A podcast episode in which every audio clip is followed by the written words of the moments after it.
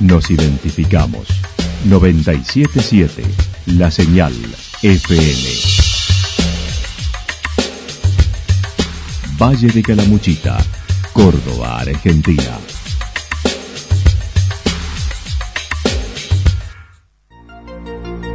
El más completo resumen de las noticias de la región, encontralos todos los días a las 12 y 30, a las 16 y a las 22 horas.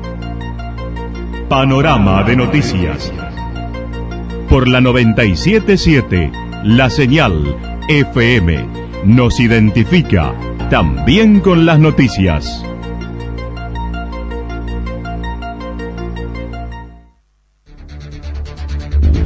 Municipalidad de Villa del Lique. Una forma de vivir. Gestión Ricardo Zurdo Escole.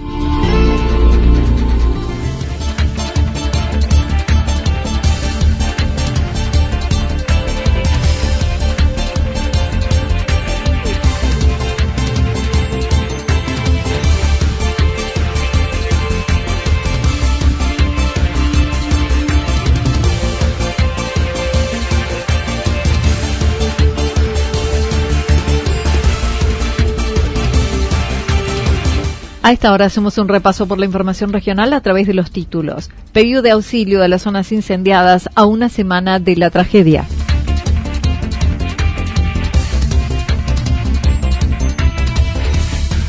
Susto y alerta ante el desplome en la cancha de un jugador de la reserva del Deportivo Italiano.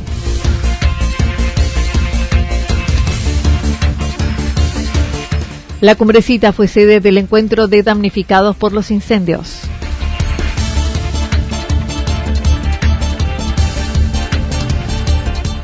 Vuelve el cine y múltiples actividades en el Deportivo Italiano. La actualidad en síntesis. Resumen de noticias regionales producida por la 977 La Señal FM. Nos identifica junto a la información.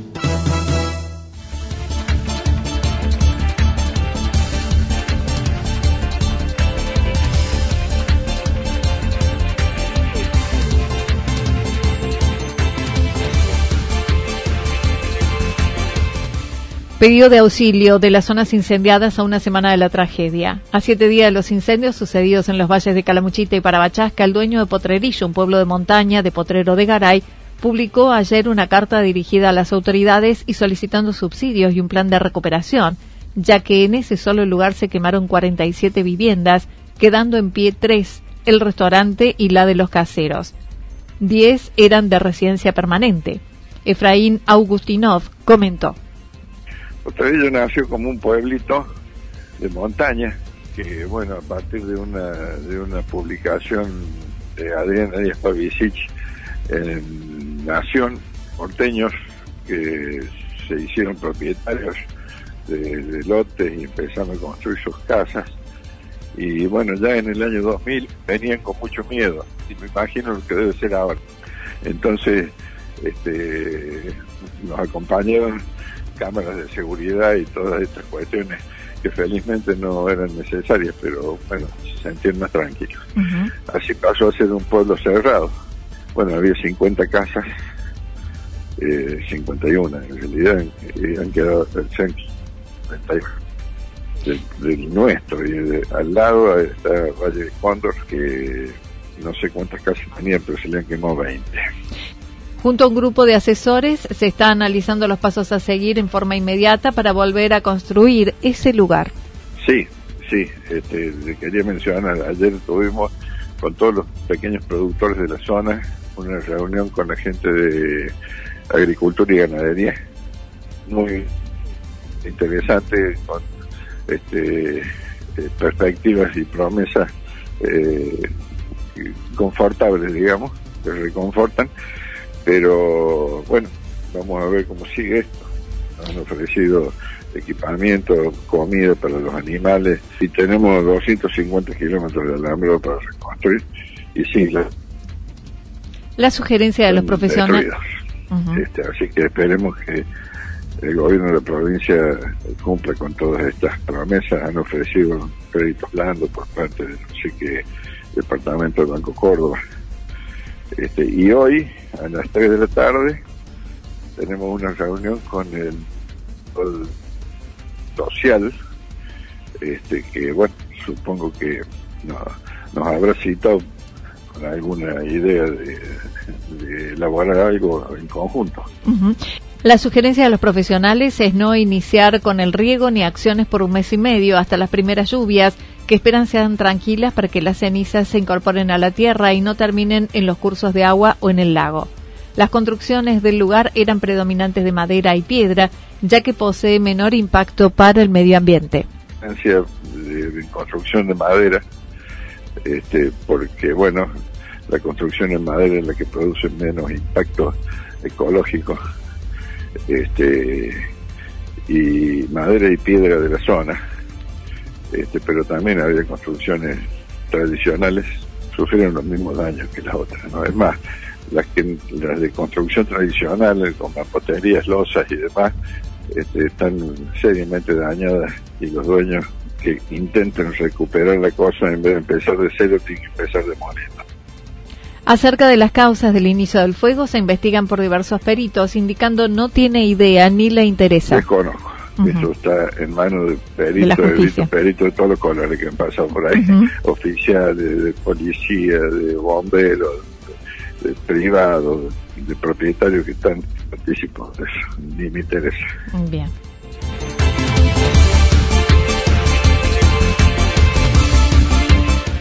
Susto y alerta ante el desplome en la cancha de un jugador de la reserva del Deportivo Italiano. En el primer partido, al retorno a la cancha, luego de la cuarentena, el Club Deportivo Italiano jugaba el pasado sábado en Río Tercero con su equipo de la reserva y uno de los jugadores a los 20 minutos del primer tiempo se desplomó y comenzó a convulsionar. Rápidamente fue atendido por la ambulancia del lugar y trasladado al hospital de la ciudad donde le realizaron los estudios al joven de 23 años que se recuperó en el lugar pero necesitará análisis más profundos para saber qué fue lo que pasó. El presidente del Deportivo Italiano manifestó tenía el apto físico y los estudios de rigor presentados. Del equipo del partido de reserva, este, y bueno, este chico se desplomó, quedó, digamos, de una forma así instantánea, y bueno, y sufrió unas este, convulsiones ahí, este, está adelante de, de compañeros, bueno, mira, fue una situación bastante complicada, fea, porque te da una impotencia total, no sabes qué hacer, por supuesto que nosotros, eh, todos los clubes tienen que tener una ambulancia, y llegó inmediatamente, por supuesto, con el tiempo normal que suele suceder, pero la verdad que muy rápido, y bueno, eh, el chico este, reaccionó un poco y antes de subir a la ambulancia, bueno, tuvo otro otra convulsión, así que fue una situación bastante complicada, de ahí nos trasladamos al hospital, este, ya ahí ya este, estaba eh, bien, supuestamente, ¿no cierto?, se le habían practicado este, eh, bueno, los requerimientos necesarios para, para que reaccionara bien. Él ya estaba eh, consciente, ¿no es cierto? Bueno, inmediatamente le hicieron todos los análisis. El jugador de Santa Rosa se encuentra bien, le están haciendo estudios más profundos. César Aimeta indicó, no obstante, habrá que revisar los procedimientos y protocolos, aprender a observar a los chicos fuera de los partidos, en las prácticas, ajustar controles y realizar charlas con profesionales. Sí vamos a tener que ajustar las medidas porque la verdad que uno ahora va a tener dudas de un montón de cosas porque este chico han pasado todos los estudios médicos y bueno, pasa lo que pasa. Ahora, vos lo analizás, eh, se cayó un jugador de la Champions League, de uno de los mejores equipos del mundo, que debe tener los controles más importantes y, sin embargo le pasó exactamente lo mismo, porque fue exactamente lo mismo, no me acuerdo en qué momento el jugador, pero estuvo, fue en Inglaterra, así que imagina que eso puede pasar en cualquier lugar. Este, pero bueno, es como te digo, hay que ajustar los controles, hay que agudizar la vista y los sentidos ahora eh, ponen mucho más en, cuidado a, nosotros, los, dirigentes de los clubes, la gente que está con los chicos, de, de los grandes. Y bueno, ajustarse un poco y acomodarse a todo y, y tratar de ver que hoy lo principal es la salud de la gente, no tanto los resultados este, futbolísticos o, económicos.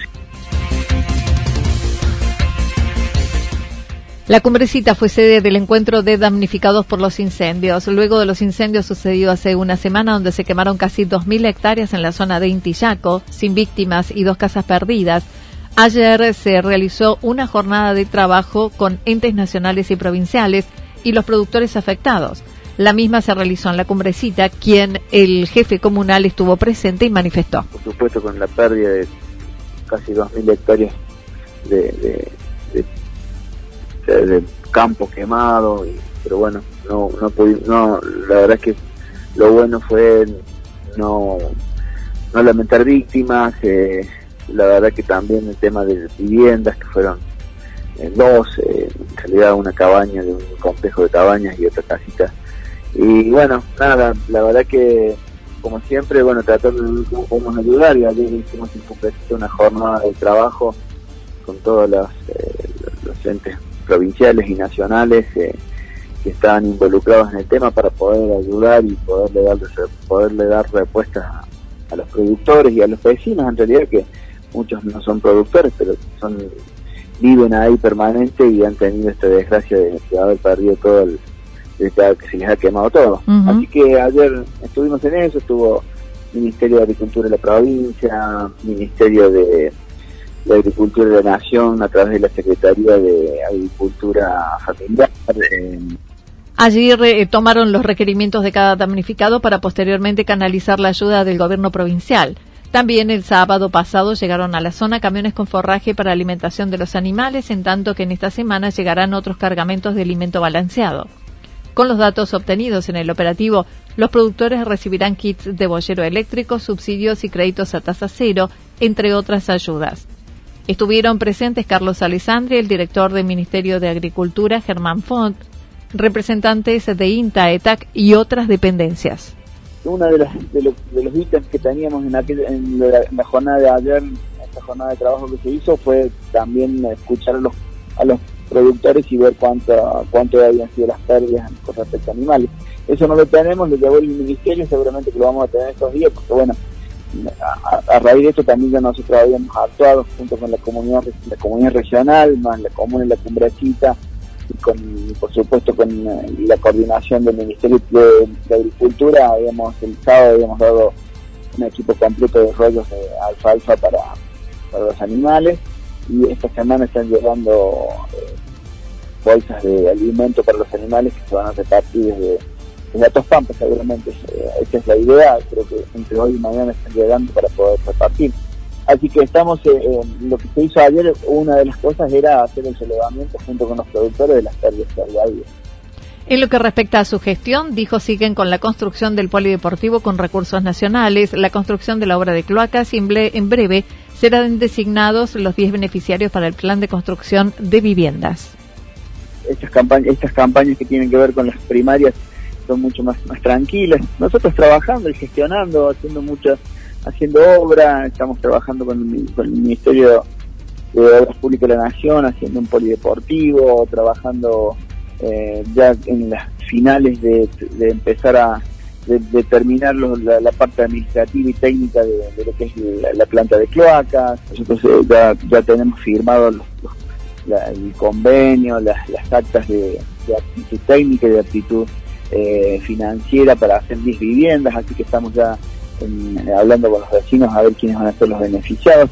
Estamos trabajando mucho con el gobierno nacional, de, hecho, bueno, usted sabe, yo trabajo desde el primer momento en que Alberto Fernández y Cristina Fernández de Kirchner eh, integraron la fórmula en el 2019, hemos venido trabajando para el frente de todos y seguimos trabajando. De hecho, en este momento estoy yendo a, a, Carlos Paz, porque a las 11 de la mañana eh, viene el ministro de Turismo de la Nación y vamos a estar ahí acompañando y se refirió al proceso electoral con las PASO y las legislativas que lo encuentra trabajando para el frente de todos y lamentó el gobierno provincial al cual dijo pertenece no haya logrado integrar una sola lista en Córdoba.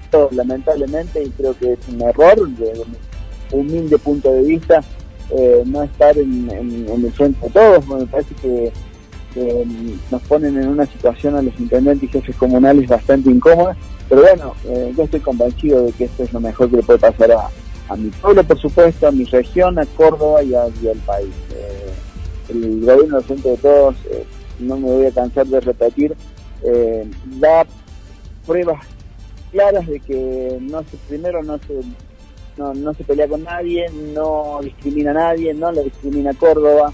El tema de la vacunación es un tema que se ve, nosotros hemos llegado ya a un poco más de mil personas vacunadas en la cumbrecita, eh, en un pueblo del interior del interior que, nos pase esto, como le pasa a la mayoría de los pueblos de la Argentina, es tiene que ver con un gobierno que ha coordinado con las provincias para que el, plan de vacunación más grande de la historia que tiene la Argentina eh, se haya dado, se haya dado de la manera que se está dando.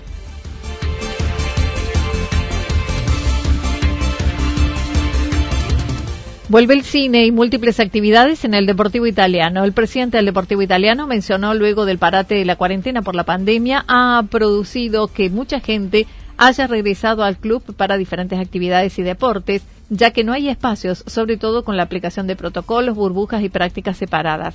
De aquí a fin de año habrá partidos miércoles y domingos. En tanto, el próximo domingo 28 se llevará a cabo el campeonato de bochas en el marco de los 60 años del club. El inicio de los campeonatos se ha venido, se ha volcado mucha gente al club y tenemos actividades nuevas, no tenemos espacio este, en el club, vamos a ver ahora, en el único espacio que nos queda en la cancha, vamos a ver si contamos con alguna colaboración del Estado Nacional, a ver qué hay elección, para ver si nos pueden eh, ayudar a, hacer una, cancha más, un, un, una, una esplanada más, porque no tenemos espacio, te digo, cada actividad, eh, cada categoría de fútbol, de básquet, este, tienen tantos chicos que nosotros tenemos que tener mucho cuidado y, analizar cómo distribuirlo, Porque también no solamente el espacio, sino el tiempo, porque se hace trabaja en burbuja y demás. Así que tenemos muchísima actividad. Mira, hoy tenemos fútbol a la noche por, eh, por el campeonato. Miércoles, de ahora hasta fin de año va a haber partidos miércoles y domingo. Por otro lado, empieza el básquet, se ha inscrito en otro campeonato. Tenemos un encuentro el 15 César Aimeta además comentó, este sábado se podrá volver a abrir la sala del cine luego de diversas gestiones realizadas y ultimando algunos detalles. Hoy una reunión y ojalá se dé, claro, esto a lo mejor no tendría que decirlo para que se dé, pero bueno, estamos gestionando abrir de nuevo el cine. Qué bien. Creo que es una actividad que, que va a ayudar mucho a la gente porque tenemos un salón tan grande que el protocolo le cae de perilla, entonces la gente puede estar bien distribuida bueno, andando y gestionando hemos, hemos conseguido unos aparatos que vendrían en concesión, ¿no es cierto? Y bueno, y no sé, no sé te digo si no, no lo implementamos ya para este fin de semana, si no será el otro, a, mm. ver cómo anda, así que, eh, bueno, como verás, nos estamos moviendo hasta que nos cansemos. Para este sábado se proyectará Luca, Rápido y Furioso 9 y La Llorona y la programación continuará el domingo con Cruella y Escuadrón Suicida.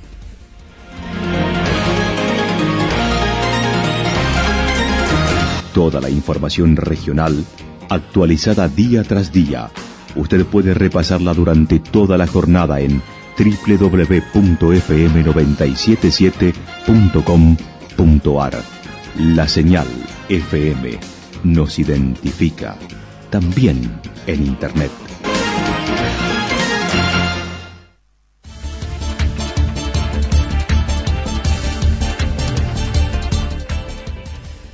El pronóstico para lo que resta de la jornada indica parcialmente nublado, temperaturas máximas que estarán entre 18 y 20 grados, el viento soplando al sector noreste entre 7 y 12 kilómetros por hora. Para mañana despejado, luego parcialmente nublado en la tarde, temperaturas máximas entre 19 y 21 grados, mínimas entre 2 y 4 grados.